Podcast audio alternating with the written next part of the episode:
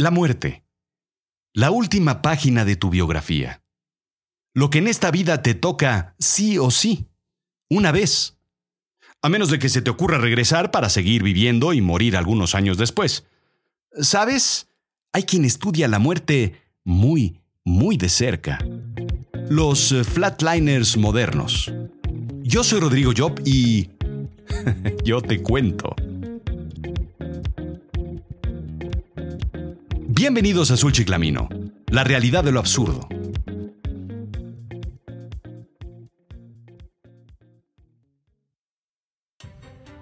Orfeo, hijo de Apolo, dios de la música, y de Calíope, musa de la poesía épica y de la elocuencia, se enamora y se casa con Eurídice, una ninfa del bosque. Pese a vivir en la corte, cuentan, Eurídice sigue visitando el bosque y a sus compañeras ninfas. En una de esas visitas se topa con un cazador que perseguía a un cervatillo. Eurídice se niega a indicar al cazador el camino por el cual se fue el pequeño animal, así es que enfurecido, el cazador le exige un beso para al menos calmar un poco su ira. Ella se niega y escapa por el bosque siendo mordida por una serpiente. Eurídice muere. Orfeo no acepta la muerte de su amada y decide ir a buscarla al mundo de los muertos para traerla de vuelta. A orillas del río Estigia, Orfeo se encuentra con Caronte, quien cruzaba las almas al otro lado. Tocando su lira, logra conmoverlo lo suficiente como para permitirle cruzar sin la paga acostumbrada de una moneda. Una vez del otro lado, se reúne con Perséfone, esposa de Hades, señor del inframundo, quien le permite regresar con Eurídice con una condición que no voltee a mirar a su esposa hasta salir por completo del inframundo. Y así sucede. Orfeo hace el recorrido de la mano de su amada sabiendo que no puede mirarla y luchando por no hacerlo. Su duda era si la mano que tomaba era la de su amada o había sido engañado y de alguna forma fuera la de algún tipo de demonio. En cuanto salió y sus pies cruzaron el umbral de la oscuridad y la luz, Orfeo volteó para mirar a Eurídice sin percatarse que su amada le restaba un paso para salir del oscuro mundo de los muertos. Ella desapareció. Orfeo, uno de los que logró ir y regresar, no así Eurídice. La ida y vuelta al inframundo, al mundo de los muertos, al mundo de la oscuridad. Vaya absurdo. Creer en las historias de quienes regresan del otro lado, y por el otro lado me refiero al de los muertos. Ni siquiera nuestros amigos LGBT le tienen tan poco respeto a una puerta y jamás regresan a vivir nuevamente en el closet. O a la absurda novela de Dante Alighieri, quien da un paseo por el cielo, el infierno y el purgatorio. Si Alighieri viviera hoy, probablemente describiría su paso por Tijuana, San Diego, cruzando por la garita de San Isidro en una Ford Pickup 86. Tal vez divina farsa pudiera llamarse. Otros gritan desde donde me escuchan. ¡Ey, un momento! Yo lo vi. Murió en el 2000 y resucitó apenas en el 2012. Todos, todos lo vimos morir. Pero en realidad el PRI no murió, amigos andaba nomás malherido. Aunque sí creo que haya ido al infierno y haya aprendido algunas cosillas nuevas. ¿Quién creería en tonterías de ese tipo?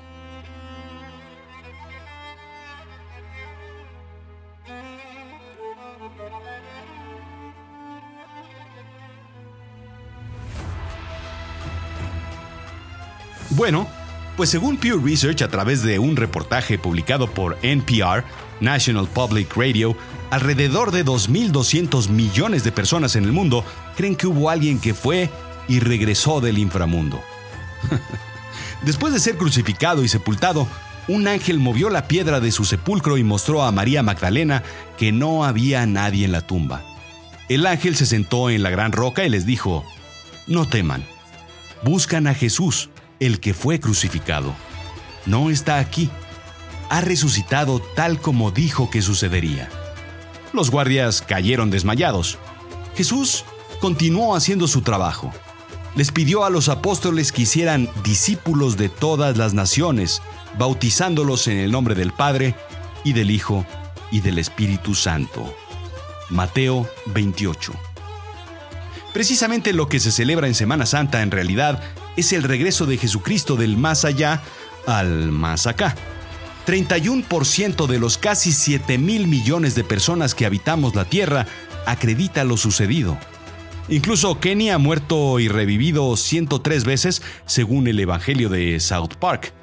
Pero el gran misterio es, ¿cuántas veces verdaderamente muere Willy E. Coyote persiguiendo al correcaminos? ¿Acaso muere y regresa? ¿O es inmortal? Si es inmortal, ¿siente dolor? ¿Cómo regresa de ser quemado, aplastado o acordeonado a ser nuevamente Willy? Los verdaderos misterios sin resolver. Pero todo eso son habladurías religiosas e intentos absurdos por aferrarse a la vida dejarnos al menos con la idea de que tal vez algo pueda existir después de todo esto. De no ser así, ¿cuál es el objetivo de la vida y por qué hay que ser bueno en esta? Es absurdo pensar que nuestros sueños, acciones, recuerdos y sobre todo nuestra conciencia se pierde en el último latido del corazón. Al menos eso dicen las mentes científicas, ¿o no?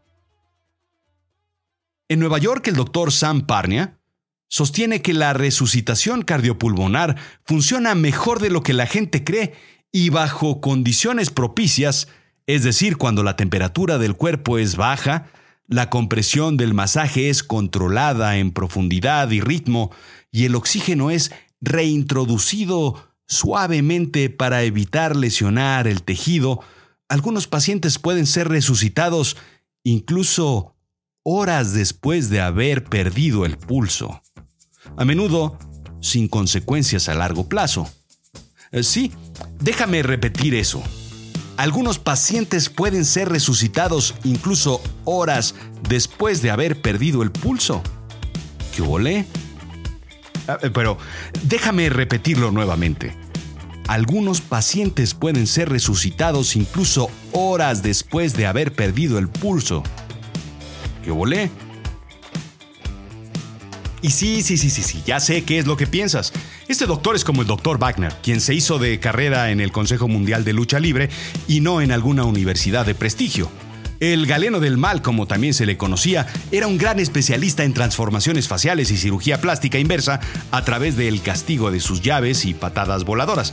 Pero en fin, la lucha libre es tema de otro episodio. El doctor Parnia tiene estudios en la Escuela de Medicina Guy's St. Thomas de la Universidad de Londres, un doctorado en biología celular y molecular por la Universidad de Southampton en Reino Unido, tiene un posgrado en medicina interna, crítica y pulmonar en la Universidad de Southampton, en la Universidad de Londres y el Centro Médico Vale Cornell de Nueva York, es miembro del Royal College of Physicians y miembro del Cornell and Columbia Medical Center's Cardiac Arrest Resuscitation Committee. Por supuesto, es miembro desde 1986 del Club Internacional de la Gelatina del Mes, con sede en Chattanooga, Tennessee, y pues yo lo veo más o menos bien acreditado. ¿O cómo ves? Total que el doctor Parnia investiga ahora uno de los aspectos más misteriosos del cruce del científicamente denominado más allá del más acá. ¿Por qué tanta gente con paro cardíaco reporta experiencias fuera del cuerpo que revelan esas sensaciones sobre la naturaleza de esa zona limbo y de la misma muerte?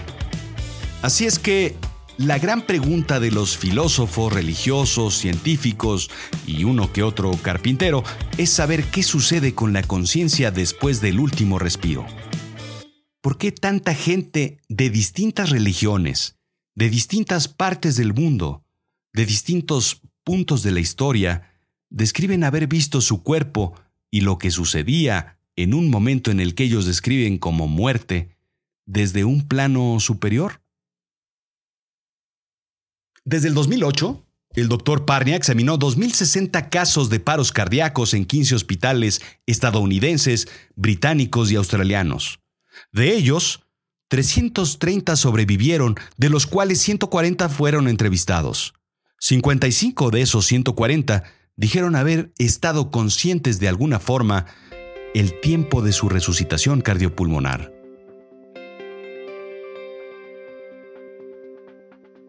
A pesar de que muchos no pudieron mencionar detalles, indican el National Geographic y el diario Independent que otros mencionaron sensaciones de paz, separarse del cuerpo, una aceleración o desaceleración del tiempo, felicidad y por supuesto una brillante luz o un destello dorado. Algunos incluso pudieran recordar sensaciones negativas como miedo, sensación de ahogo o de ser jalados en aguas profundas. Este estudio fue escrito por Parnia y sus colegas en un documento con la intención de proveer un mejor entendimiento de la experiencia mental que típicamente acompaña a la muerte después de la muerte. El siguiente paso es estudiar cómo esas denominadas experiencias cercanas a la muerte, aunque Parnia prefiere llamarlas experiencias de muerte, afectan la vida del paciente después, ya sea de forma positiva o negativa. Lo que el experimento no documenta es por qué muchos de esos pacientes regresan con una visión más positiva de la vida e incluso escriben un libro sobre cómo disfrutar más la vida o cómo vivir con mayor armonía o de recetas fáciles para el microondas. Tal vez sea la forma en la que la mente procesa conscientemente el proceso de la muerte antes de que sea permanente. Como se ha manejado desde siempre, tal vez estos sean falsos recuerdos generados por el cerebro, pero el objetivo es probar qué es y qué no es. Así es que raudo y veloz, el doctor Parnia propone un experimento para salir de dudas. Experiencia de abandono corporal o falsos recuerdos. Se colocarán fotografías entonces en sitios en donde con mayor frecuencia ocurren estos incidentes. Unidades de terapia intensiva, de emergencias, quirófanos, etc. Las fotografías solo serán visibles desde arriba. Si los pacientes logran describir estas imágenes, entonces los científicos deberán repensar la forma en la que ellos entienden la mente. Y como diría Beto el boticario, tatatiu, tatatiu, tatatiu, comprobado. Los verdaderos flatliners. Lo que se describe como muerte, Parnia lo describe como el proceso de la muerte no es un momento específico, sino más bien un proceso que comienza con el fin de los latidos. La última bocanada de aire, el último pensamiento. Comienza con lo que se describe en término muerte clínica, pero va más allá. No es una línea entre el blanco y el negro, es un limbo o una zona grisácea entre el blanco y el negro.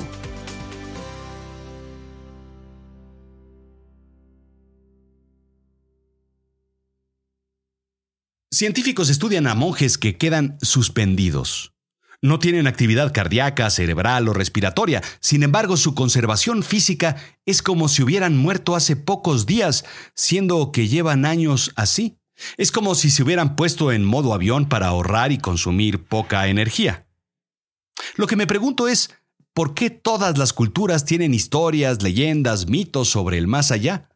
Los griegos y los romanos, todos hablan de guardianes o de cuidadores del inframundo, del mundo de los muertos, alguien que los acompaña en el proceso, en el camino gris, en el túnel de luz, en el proceso de abandono.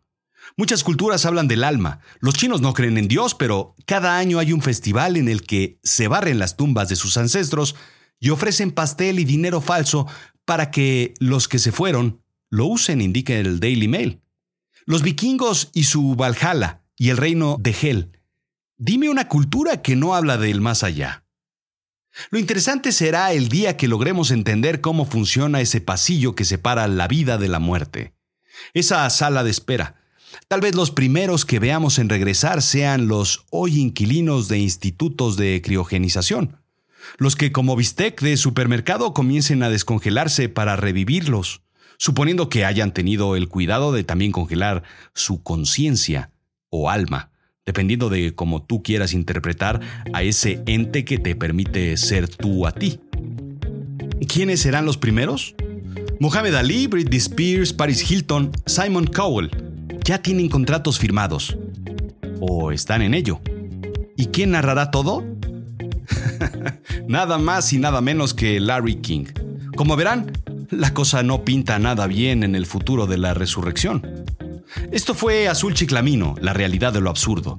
Yo soy Rodrigo Job, sígueme en Twitter arroba rodrigo-job, en Instagram Rodrigo-Job y ahora en YouTube, Rodrigo Job. Ayúdame calificando con cinco estrellitas o regálame un corazoncito o escribe un review. De esto vive este programa.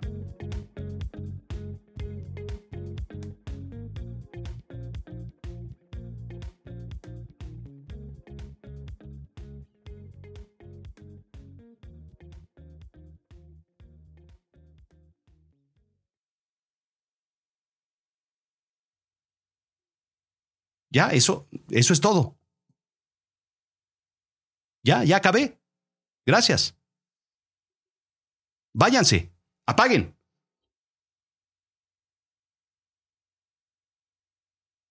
Fuera, dije que se acabó.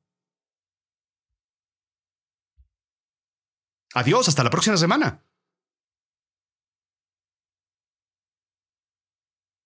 ¿Sigues aquí?